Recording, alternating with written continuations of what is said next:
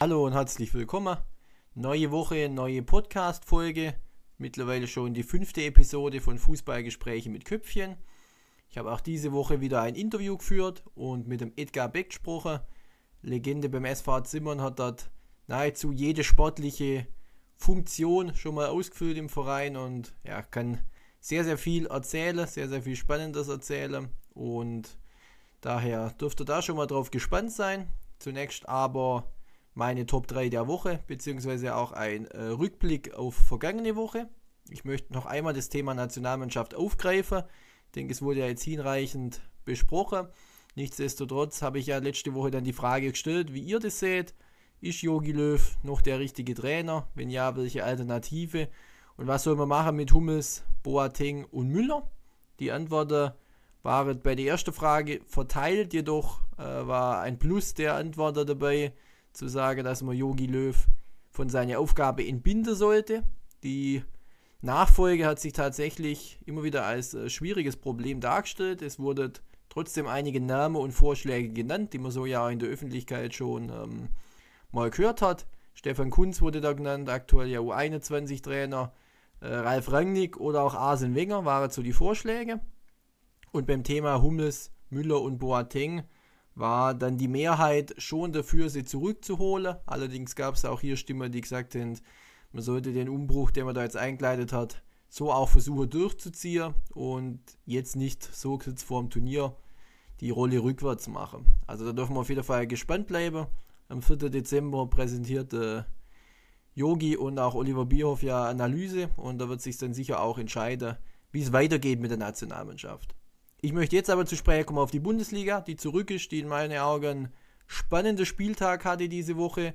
War wirklich einiges los und daher auch äh, viel Material für meine Top 3. Ich habe mir zunächst mal folgendes rausgepickt und zwar die BVB-Torjäger, allen voran natürlich Erling Haaland.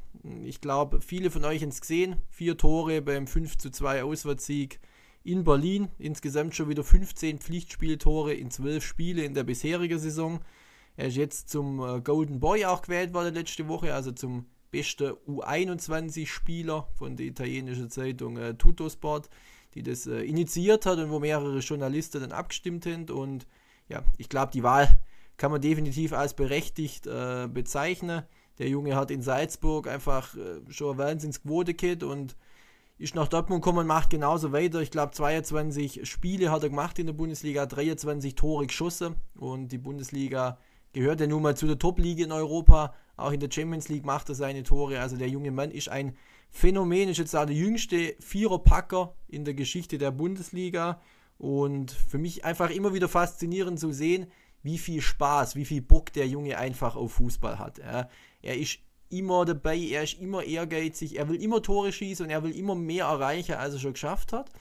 Und ich finde er ist ein unglaublich gutes Beispiel für die junge Spieler, für für Kinder im, ja, ist egal, E-Jugend, D-Jugend, C-Jugendalter, die sich von ihm einfach viel Positives abschauen können, weil er einfach diesen unbedingten Wille mitbringt, weil er einfach aber auch dieses Natürliche mitbringt. Ihm ist es egal, wie er die Tore schießt, der Ball muss über die Linie. Er will einfach nur Fußball spielen, er ist kein äh, ja, Marketingprodukt oder macht irgendwelche unnötige Tricksereien, die sicher auch schön aussehen, so à la Kategorie Neymar, der ja auch ein grandioser Fußball ist. Aber bei Holland hat man wirklich das Gefühl, er konzentriert sich aufs Wesentliche, er will gewinnen, er will im Team helfen, er will Tore schießen und ob das dann immer schön aussieht oder nicht, es ist ihm egal, ihm geht es einfach wirklich noch ums Fußballspiel und er hat da unglaubliche Freude dran.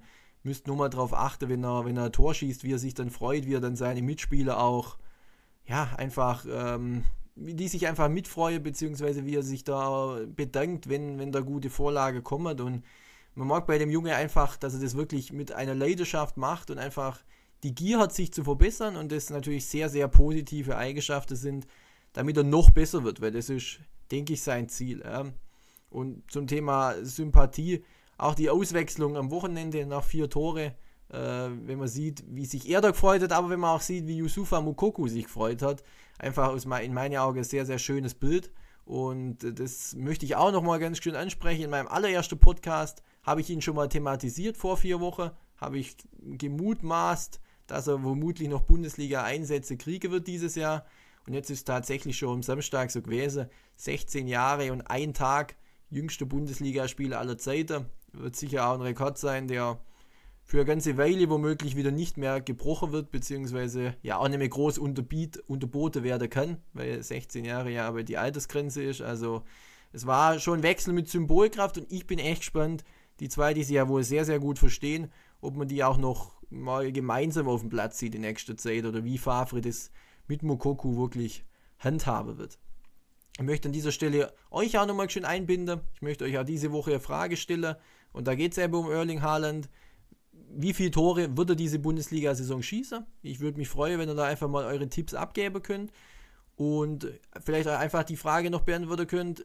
Er und Lewandowski, beide sind äh, super in Form. Und beide sind, wenn sie ihren jetzigen Schnitt halten, über der 40-Tore-Marke von Gerd Müller. Also daran anschließend vielleicht noch, wie viele Tore schießt Haaland und kann er oder kann vielleicht auch Lewandowski die 40 Tore diese Saison tatsächlich packen. Genau, dann mein Top 2. Ich bleibe in der Bundesliga. Es geht um Max Kruse, 22, 32 Jahre alt und befindet sich ebenfalls in klasse Verfassung. Er trägt ein großer Teil, finde ich, auch dazu bei, dass Union Berlin so ein Stück weit auch einen Höherflug hat, so weit oben auch in der Tabelle steht. Und ja, es macht ihm Spaß, beim Fußballspieler zuzusehen. Nach seinem, ja, bei Fenerbahce Istanbul ist er zurück in der Bundesliga und er ist definitive Bereicherung. Er hat jetzt schon wieder vier Tore gemacht, fünf Tore vorgelegt in den acht Spiele. War in der ersten zwei, das muss man dazu sagen, nur Joker. Also beachtliche Leistung, eine beachtliche Quote und er begegnet eine ganze Skeptiker, die es ja vor der Saison schon gab wo es immer wieder hieß, ja, Kruse, der könnte zu viel für Unruhe sorgen, zu viel Schlagzeile außerhalb vom Fußballplatz. Bisher kann man sagen, es ist ein echter Gewinn für Union Berlin. Er ist ein Spielertyp, den sie so nicht hattet.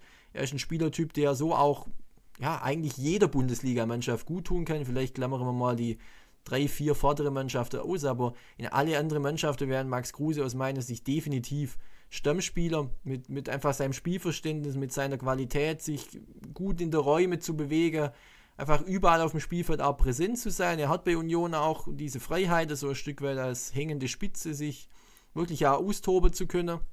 Und er liefert eben und er ja, bereitet Tore vor, er schießt Tore, er initiiert Angriffe, er ist fleißig wie immer und es macht ihm wirklich auch in meinen Augen sehr, sehr viel Spaß beim Fußballspieler zuzusehen. Er hat ja bei alle seine Stationen, egal ob jetzt in Freiburg, Gladbach, Wolfsburg, zuletzt dann Bremen auch äh, beachtliche Zahlen und beachtliche Leistungen gebracht und bei Union Berlin läuft mit ihm und dank ihm, unter anderem dank ihm, wirklich auch gut diese Saison.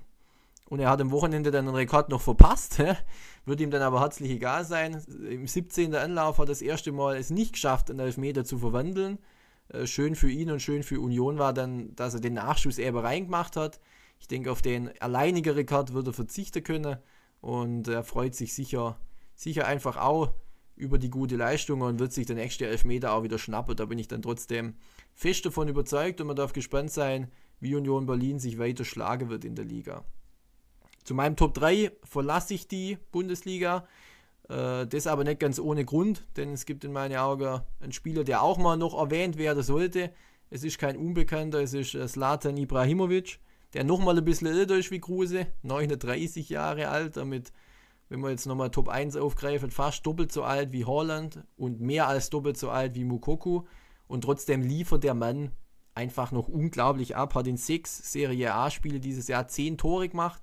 Am Wochenende zwei Tore geschossen beim äh, Spiel in Neapel. Dazu zweimal getroffen im Derby gegen Inter Mailand. Zweimal getroffen gegen AS Rom. Also er trifft wirklich auch gegen die Große in der Liga und eigentlich gibt es gar nicht mehr viel zu ihm zu sagen. Ich meine, er ist ein Phänomen. Ich glaube, jeder kennt die Videos auf YouTube, was für unglaubliche Tore er schon geschossen hat im Lauf seiner Karriere bei seinen verschiedenen Stationen. Aber er dreht wirklich nochmal auf und er hat dann auch einen großen Anteil, dass der AC Mailand wieder Tabelleführer ist in der Serie A. Das gab es jetzt auch nicht mehr allzu oft in den vergangenen Jahren. Äh, die Mannschaft scheint wirklich gefestigt, die Mannschaft scheint Qualität zu haben und die Mannschaft, wer weiß, ist vielleicht auch ein ernstzunehmender Kandidat, um da die Serienmeisterschaft von Juve mal zu unterbrechen wenn Ibrahimovic weiter so spielt und trifft, dann ist es aus meinen Augen auch nicht ausgeschlossen, wenn es natürlich eine faustige Überraschung wäre. Aber um einfach nochmal eine Zahl zu liefern, der Mann hat circa 770 Spiele gemacht in seiner Karriere und hat 480 Tore geschossen. Da brauchen wir eigentlich nicht mehr viel erwähnen. Ähm, jetzt hat er sich gegen Neapel leider verletzt, Oberschenkelbereich. Wäre ihm zu wünschen, es wäre Mailand zu wünschen und eigentlich alle Fußballfans zu wünschen, dass er nicht allzu lang ausfällt, weil ja, er ist nun mal jetzt im Alter mit 39, wo man wahrscheinlich keine fünf Jahre mehr sehen werdet. Er ist ja hoch motiviert und hat ja, einen riesen Spaß dran, einfach auch zu spielen, aber es lohnt sich jedes Mal, ihm einfach beim Fußballspielen zuzusehen. Und ich werde dann weiter auch und hoffentlich auch ihr die Entwicklung von Milan verfolgen und schaue, was da in dieser Saison wirklich drin ist. So viel zu meinen Top 3 der Woche. Ging jetzt um vorwiegend um Offensivspieler, beziehungsweise nur um Offensivspieler diese Woche, äh, weil es einfach am Wochenende sehr, sehr viel Spaß gemacht hat, bestimmte Spiele anzuschauen. Und damit möchte ich euch dann nochmal ermuntern. Gebt eure Tipps ab. Haaland, Lewandowski, wie viele Tore können sie machen? Wird gerade Müllers Bestmarke geknackt. Und möchte diesen Teil damit auch abschließen und freue mich nun auf mein Gespräch mit dem Edgar Beck.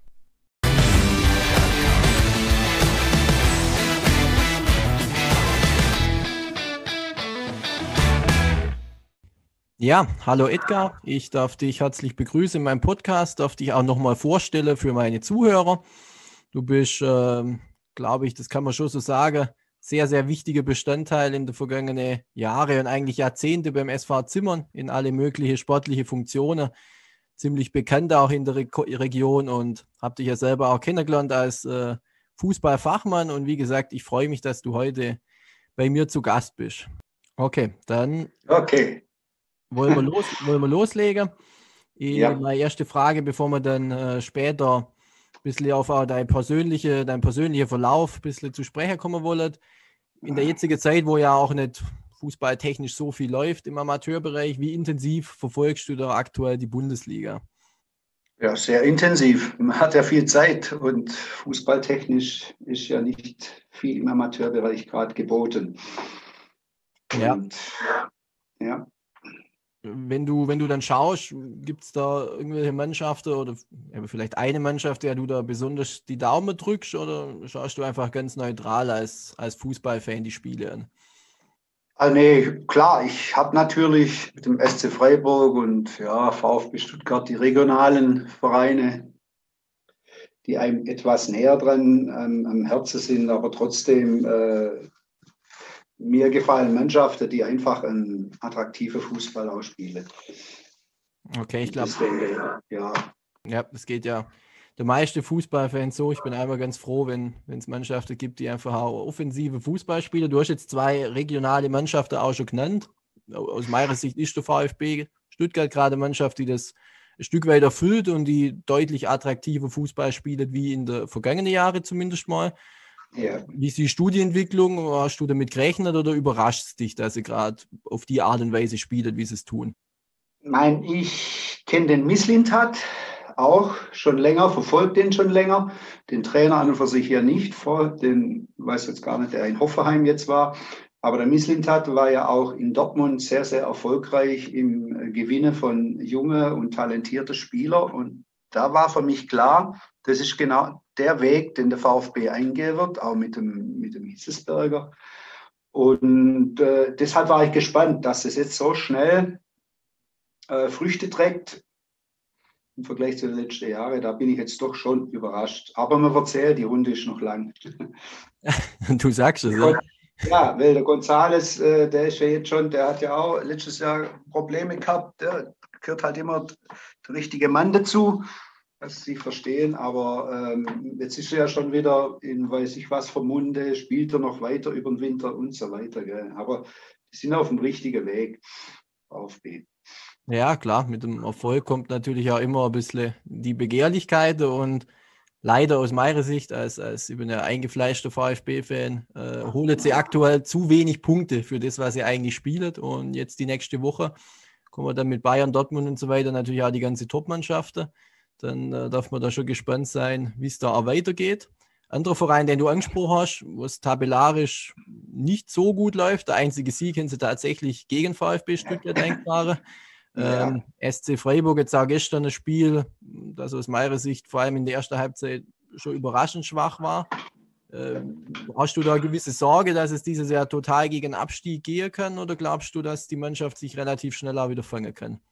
Im SC Freiburg geht es immer gegen Abstieg, egal, wenn auch eine Runde mal äh, positiver läuft. Die hatten meistens, wenn sie nach einer richtig guten Runde, wo sie sich sogar mal international qualifiziert hatten, dann ganz große Probleme, weil halt doch immer wieder die Leistungsträger verkauft werden, in Anführungszeichen mussten.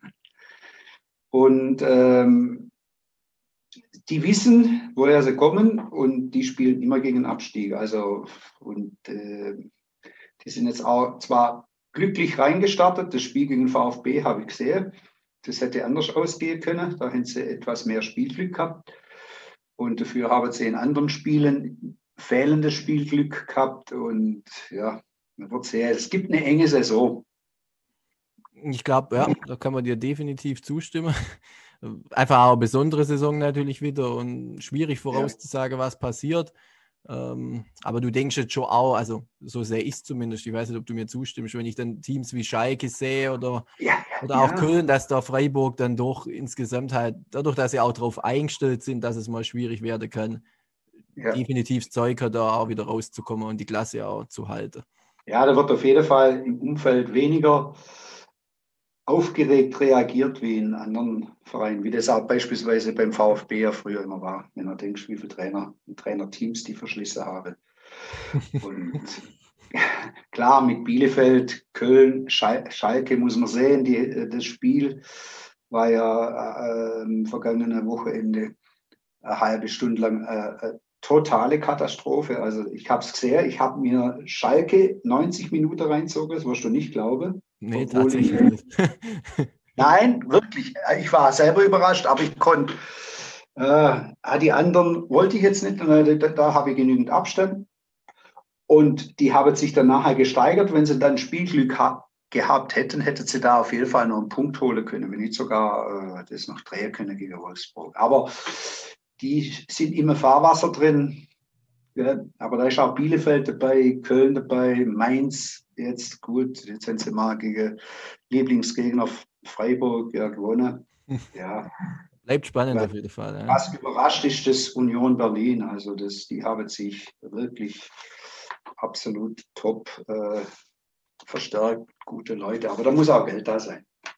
Ja, ganz logisch. Ich habe es vorher in meinem eigenen Teil schon thematisiert, dass Union Berlin auf jeden Fall eine positive Überraschung ist. Und ja. klar, da wird man sehen, jetzt kommen da viele direkte Duelle in der nächsten Woche, wer genau. da vielleicht da die, die Punkte holt und da ein bisschen rauskommt. Ja. Andere Frage ja. noch schön, vielleicht ein Verein, weißt du, FC Augsburg, seit dieser Saison spielt er ja mit dem Daniel Caligiuri, ein ehemaliger Schützling, sage ich mal, von dir, ja, der am Wochenende ja, ja das 1-1 gemacht hat. Drückst du Richtig. denen jetzt ein bisschen mehr die Daumen wie vorher? Äh, oder wie, wie betrachtest du die Spiele von Augsburg dann? Ja, absolut, ganz klar. Wenn ein Spieler, der aus deinem Verein kommt, mit dem du selber zusammengearbeitet hast, da spielt, dann wird der Verein natürlich mit mehr Engagement verfolgt und wird mehr die Daumen gedrückt wie vorher, klar. Weil sonst hat man ja mit, mit Augsburg, haben wir ja jetzt wenig zu tun. Ja, klar. Aber macht es auch gut. Die haben einen guten Trainer, Heiko Herrlich, und der Daniel, der macht es. Ich muss mich immer wieder wundern. Der spielt, hat sich so gemausert, wahnsinnig. Er ist jetzt auch schon 32. Ja. Ja, ja, also aktuell sieht sehr, sehr gut aus bei, aus bei der Augsburger. Ähm, ja, ja. Wollte später auch nochmal drauf zu sprechen kommen, aber wenn wir jetzt eigentlich schon dabei sind, es gibt halt Zuhörer, die vielleicht auf Anhieb wisst, wo der Daniel Caligiuri herkommt oder das vielleicht nur so am Rande irgendwie mitkriegt sind. Äh, erzähl uns doch nochmal ganz kurz so seine Anfänge und, und wie das dann zustande kam mit seinem Wechsel nach Freiburg. Du hast ihn ja, wie gesagt, selber live begleitet. Ja, der Daniel Caligiuri hat wie sein Bruder Marco Caligiuri, der ja älter ist, von fünf, vier Jahre, der äh, jetzt bei der, ich glaube, in Fürth wieder ist, gell? Ja. sein Karriereende so langsam vorbereitet, hat es äh, in Schwenning als Fußballspieler gelernt und ich habe den dann in der U14 in der Winterpause damals versucht nach Zimmern zu lotsen. Das ist auch, hat auch geklappt mit seinem Vater zusammen. Und ja, so haben wir geschafft bis, bis zur äh, nach der B-Jugend, also als er in die U18 kam. Da ist halt gleichzeitig bei uns unsere A-Jugend dann auch abgestiegen in die Bezirksstaffel und dann mit war klar, äh, dass er nicht weiterspielen kann. Er hat da schon auch immer mal beim VfB natürlich äh, Trainingstage, Trainingswoche hinter sich gehabt. Das hat aber nicht gereicht.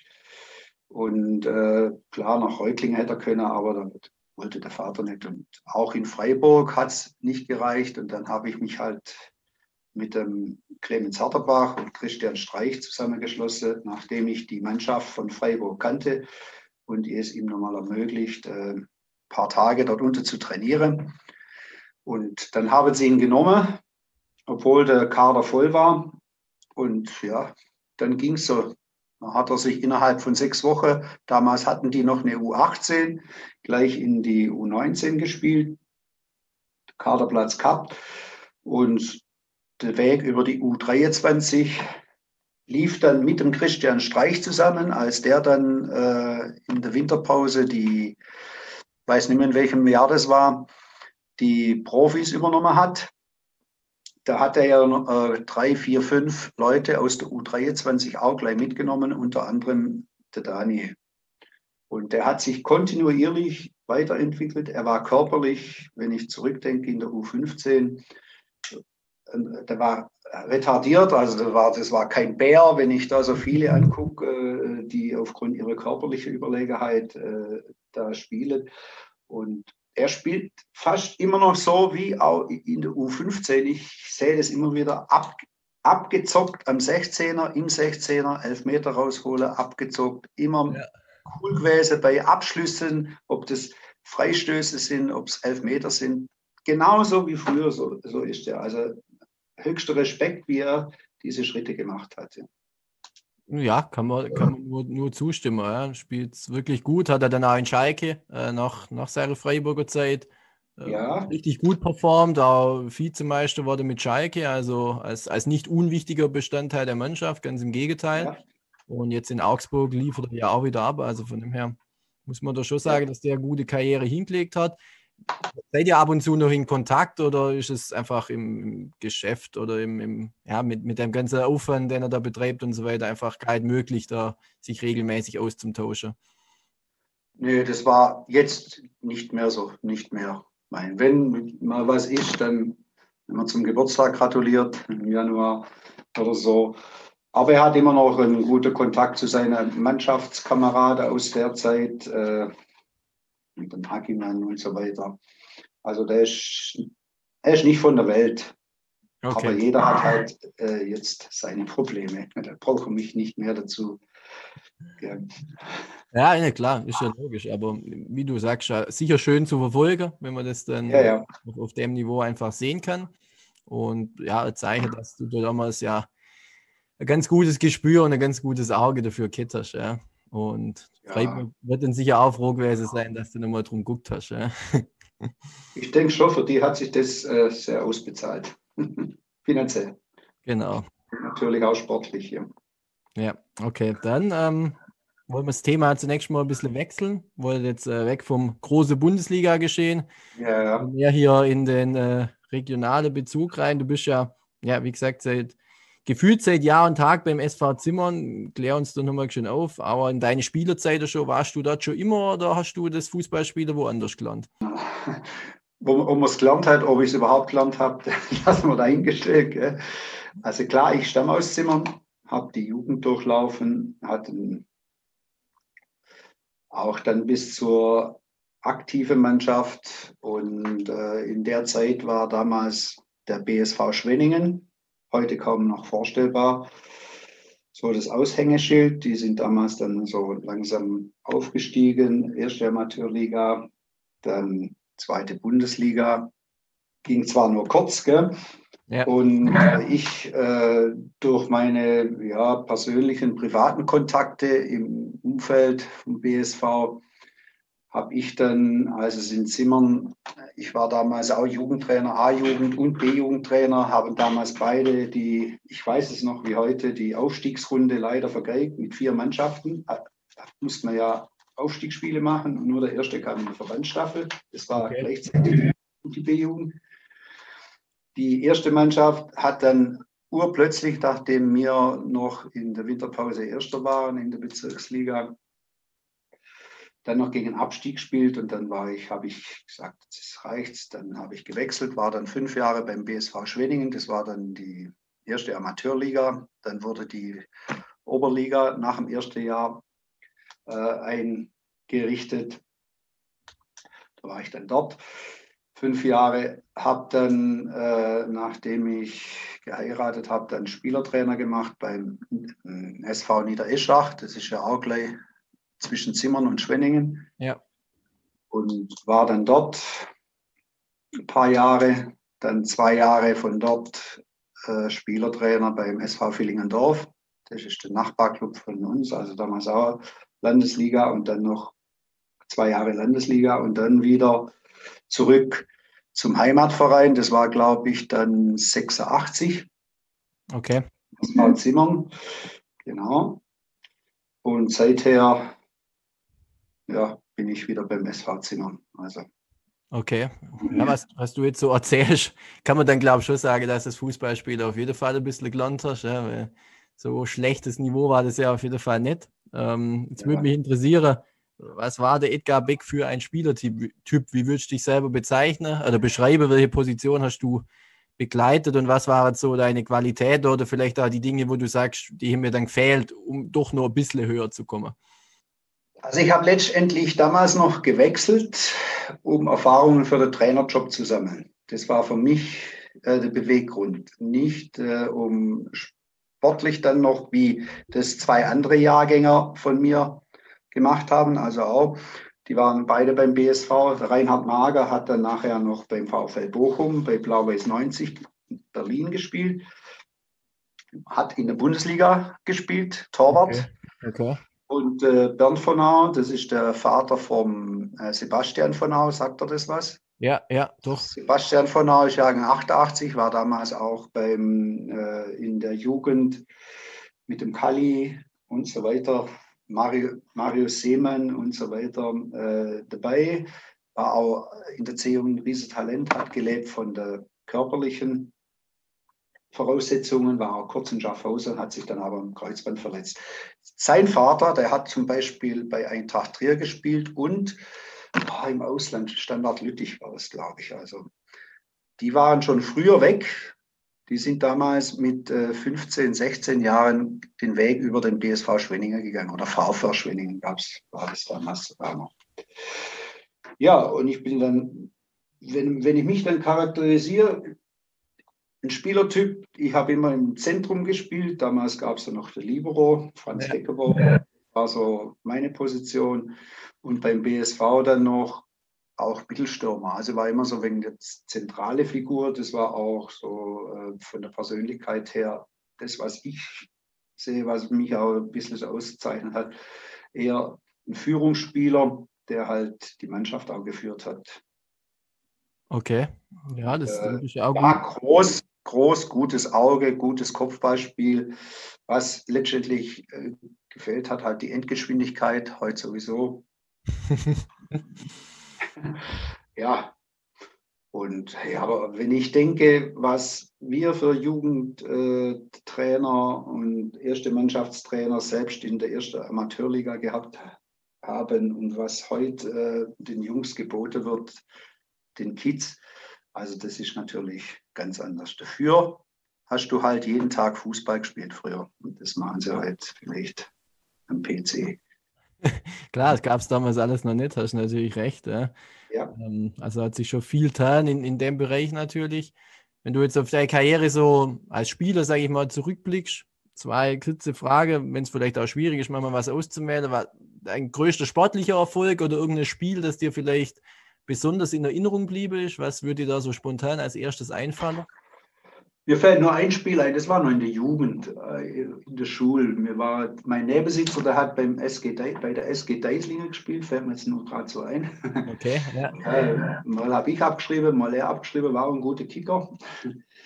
Und als wir gegeneinander gespielt haben, da ging es 6-3 aus. Er hat drei Tore geschossen und ich habe sechs Tore geschossen.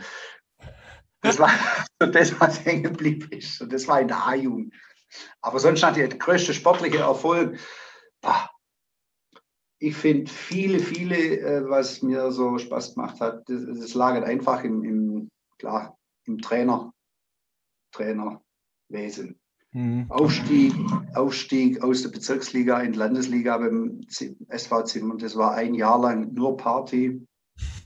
Da hat's, da, das war halt äh, keine so Trainer-Spieler-Beziehung, sondern mir war halt praktisch ja, eine Gruppe Kamerade und das hält auch bis heute noch an, dass also jetzt auch noch die Kameradschaft besteht, obwohl äh, ja auch 20 Jahre oder 15 Jahre Altersunterschied da waren oder sind jetzt auch noch.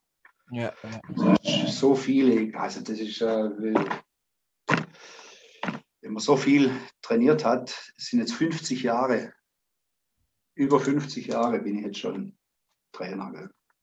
Ja, das ist äh, beeindruckend, würde ich sagen. Und klar, dass man da wahrscheinlich hunderte also Spiele wählen könnte. Vielleicht trotzdem auch die, die Gegenfrage dann, wenn du jetzt sagst, gibt es irgendein Spiel oder irgendeine Niederlage, die du mal erlebt hast, wo dir auch besonders im Kopf ist oder dich vielleicht heute noch ärgerst, weil es aus irgendeinen Gründen besonders bitter, besonders dramatisch war?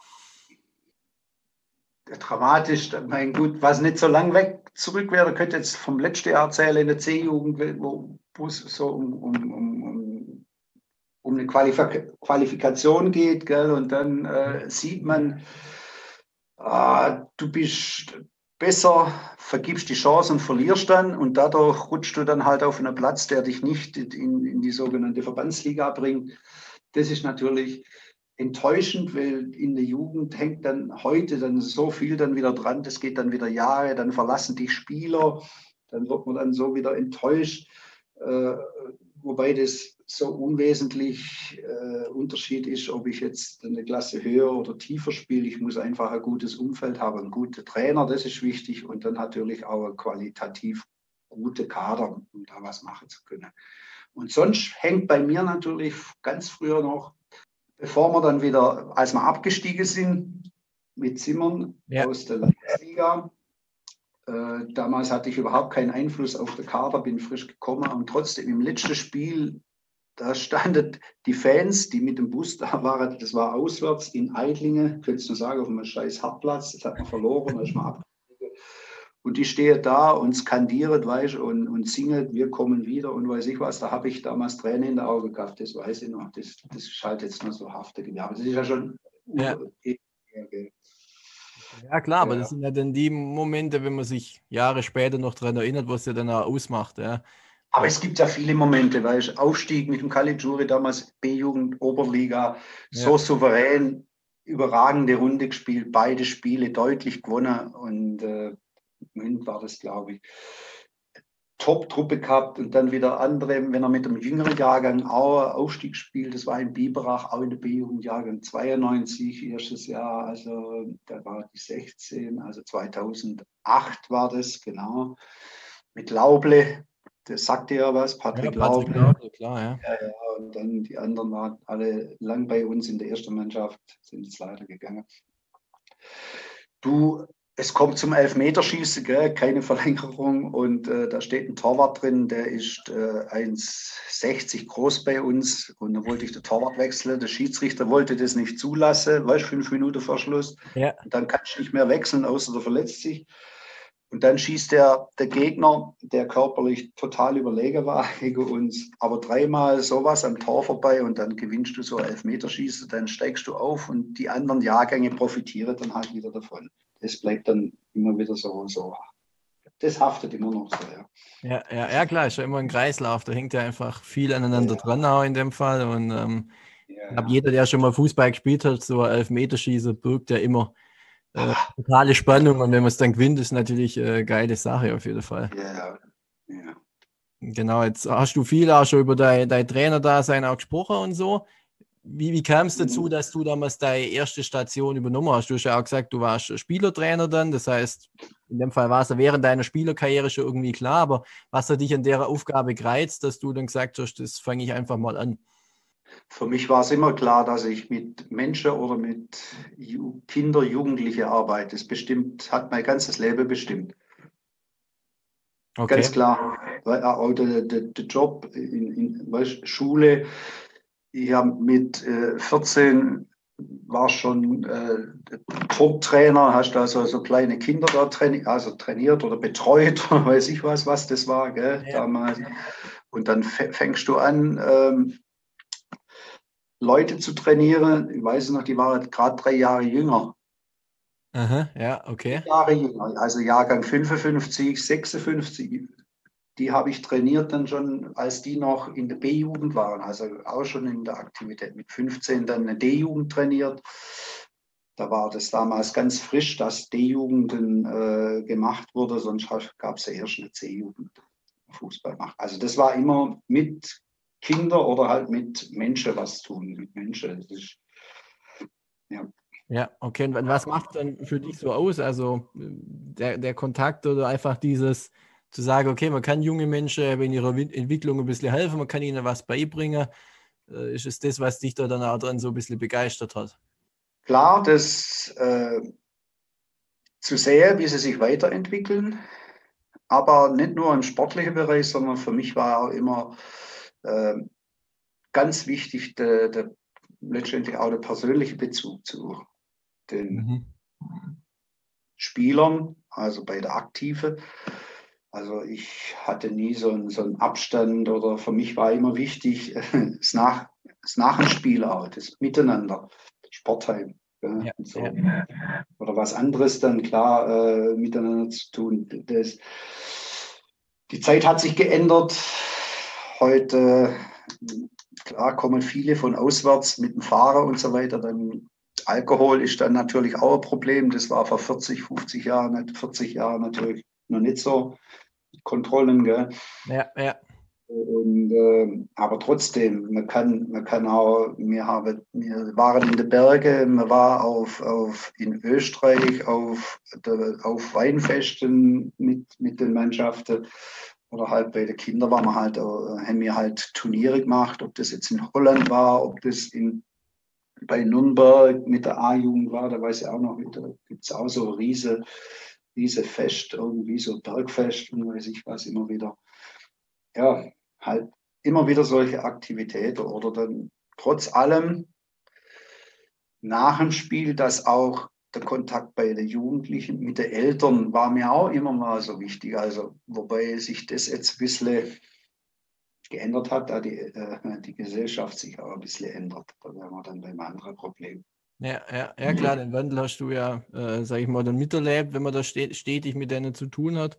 Ähm, ja. Aber zusammengefasst, ja, kann man so sagen. Und ich glaube, da kann ich dir die auch zustimmen. Einfach, das Sportliche ist das eine, es ist auch wichtig, soll auch Spaß machen und man will ja möglichst auch erfolgreich sein. Aber also dieses Zwischenmenschliche ist, ist auf ja. der Basis einfach auch ein wichtiger Punkt. Und ähm, von dem her teile ich da die Philosophie auf jeden Fall mit dir. Ähm, du bist schon so lange in der Jugend dabei. Ich glaube, es gibt gibt einen Spieler in den letzten zehn Jahren, der in der Jugend in Zimmern war oder in den letzten 20 Jahren du ihn nicht kennst. Entgeht dir irgendwas oder kennst du im Prinzip jeden Spieler im Verein? Ja, fast alle. Fast alle. Das war auch früher wenn ich das so sagen darf, ganz wichtig, als erster Mannschaftstrainer habe ich, ich habe ja parallel auch immer eine Jugend trainiert. Da hatte ich dann teilweise die B-Jugend und die erste oder die A-Jugend und die erste. Okay. Ich habe alle Spieler gekannt. Ab 15, da habe dann auch teilweise schon B-Jugendliche, durfte dann immer bei der Aktive dann mittrainieren, war gar kein Problem. Mhm. Wenn sie natürlich entsprechendes äh, Voraussetzungen erfüllt hattet, also da eine Einstellung und natürlich die Qualität dann auch.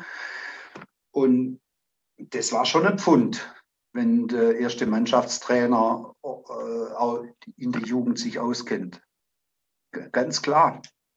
Ja, ist auch eine Spielersache, gut zu wissen, wenn man merkt, da ist Interesse da und da, da guckt jemand ja. nach mir und man kennt mich und ich kriege meine Chance, wenn ich mich engagiere. Das ist ja jedem einleuchten, dass das als Spieler auch eine gute Sache ist. Ja.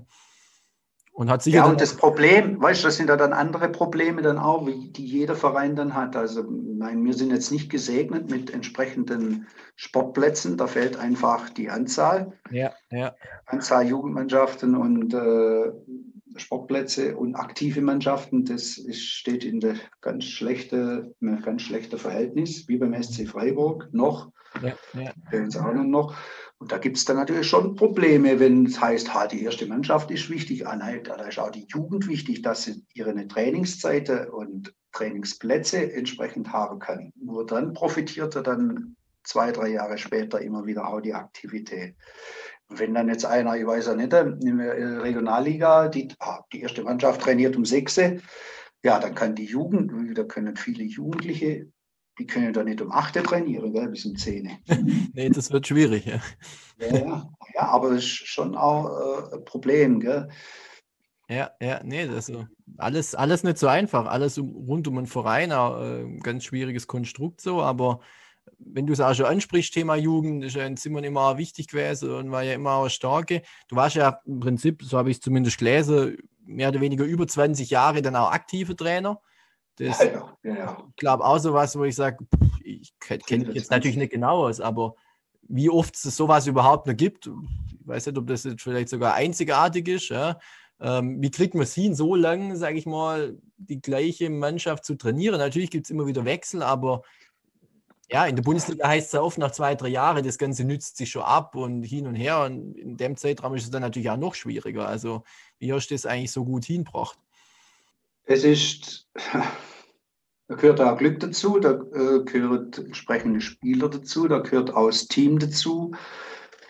Nebentrainer, also von der Führung her. Das heißt, äh, beim SV Zimmern sind einfach viele Leute jahrzehntelang in, in, in der gleichen Funktion. Also da wird gleich wieder was hingeschmissen und so weiter.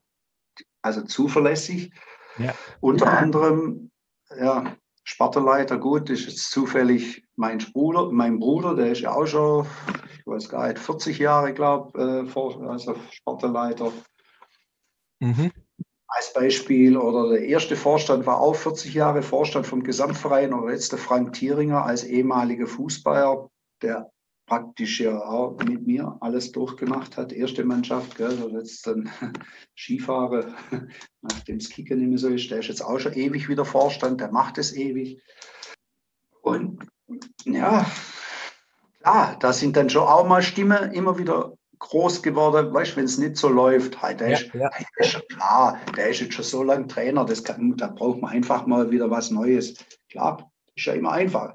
Es ist ganz einfach, zwei, drei Jahre irgendwo Trainer zu sein und dann sage und tschüss und gehe dann.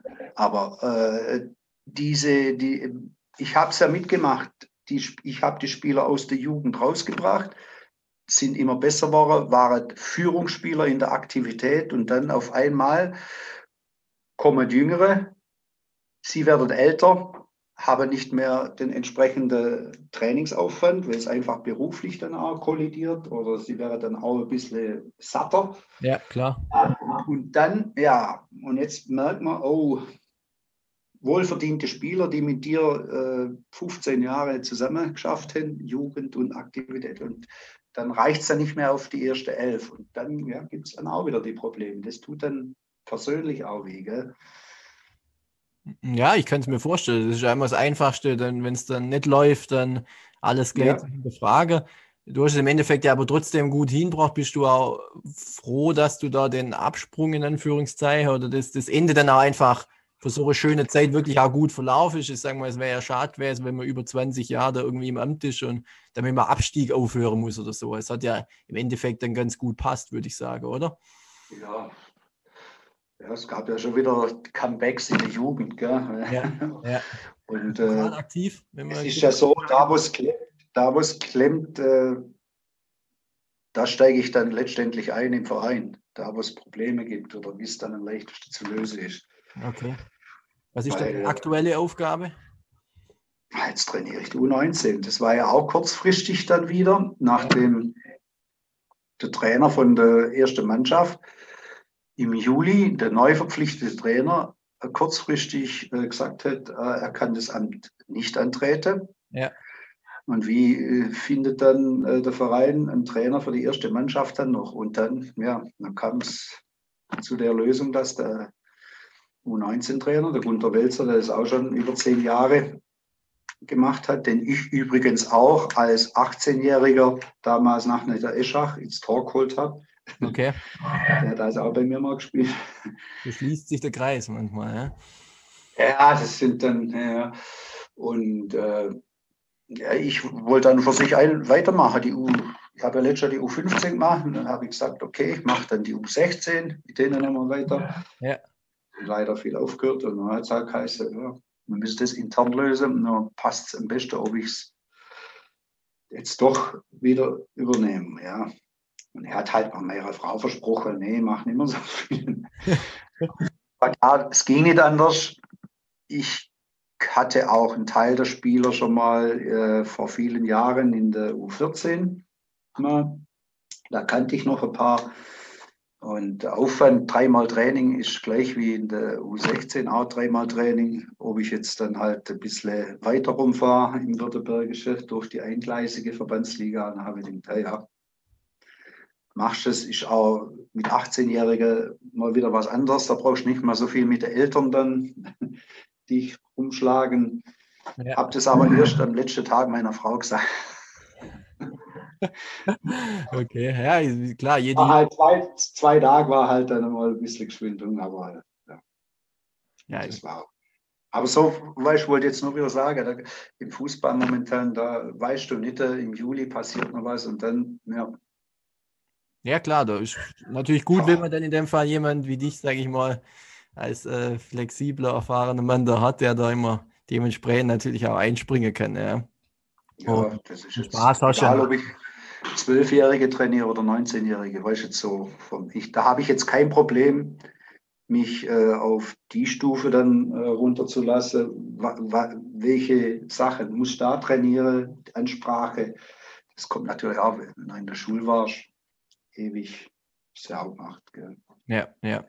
Ja, klar, da hilft die Erfahrung dann definitiv. Ein Punkt, der ich noch geschwind gerne aufgreifen würde, äh, SV Zimmern ja auch Kooperationspartner vom SC Freiburg. Äh? Da wären wir dann auch ja. wieder beim Thema Kontinuität, wird ja dort auch, auch vorgelebt. Ähm, ja. Du hast dann immer wieder auch Kontakt da in Richtung Freiburg über diese Kooperation auch. Wie, wie spannend ist die ganze Geschichte, dass du da einfach immer wieder natürlich dann auch einfach Kontakt mit denen hast, dass du vielleicht Spieler helfen kannst, da in Richtung Profi reinzukommen und was für Erfahrungen hast du in all den Jahren jetzt gemacht? Also diese Kooperation finde ich absolut top. Hat unter anderem auch über ja, gute persönliche Kontakte und natürlich die entsprechende Situation, äh, nee, ja, Situation kann ich sagen, oder das Standardzimmern ja. War wichtig und ist wichtig für der SC Freiburg, um da Jugendspieler kreieren zu können zu ihnen zu kommen und da eventuell dann halt ein oder andere Mal einen Sprung machen zu können. Und das läuft gut. Und vor allen Dingen ist jetzt durch die, die haben den neuen Mann eingestellt, Ralf Eckert, der sich nur um die Kooperationsvereine kümmert. Also okay. ganz speziell, was ja wichtig ist. Sie betreut, dadurch wird jetzt das nochmal mehr befeuert, also im positiven Sinn. Also wir haben jetzt äh, viel, viel mehr Kontakt und äh, der Austausch, Erfahrungsaustausch und äh, Wissenstransfer, sagt man so, der Wissenstransfer von der Freiburger Seite aus, da profitieren wir sehr. Hängt natürlich auch vom einzelnen Trainer ab, inwieweit er äh, es machen will. Ja, klar. Also da kann, wenn ich, es ist schade, dass ich, ich sage es immer wieder, dass ich schon so alt bin, wenn ich jetzt nochmal die Möglichkeit hätte, die jetzt äh, Zimmern mit Freiburg und so weiter hätte und äh, ich wäre noch wie damals so 3, 22, 23, da wäre das richtig geil. Ja, da wäre es richtig geil. Ja. Ich würde das nutzen und versuche halt äh, in dem Bereich dann weiterzukommen. Jetzt, äh, was ja, Kooperation, was gibt es da sonst noch? Vielleicht noch die Frage, wenn es ja vorher vom Daniel Caligiuri geht, äh, gab es auch ja. noch andere Spieler, die so irgendwie ganz nach oben gebracht sind oder so im Bereich zweite, dritte, vierte Liga vielleicht gespielt ja, Ja. Also der Vorzeigeprofi. Ja, gut, ein anderer, äh, das ist der Sebastian Rudi.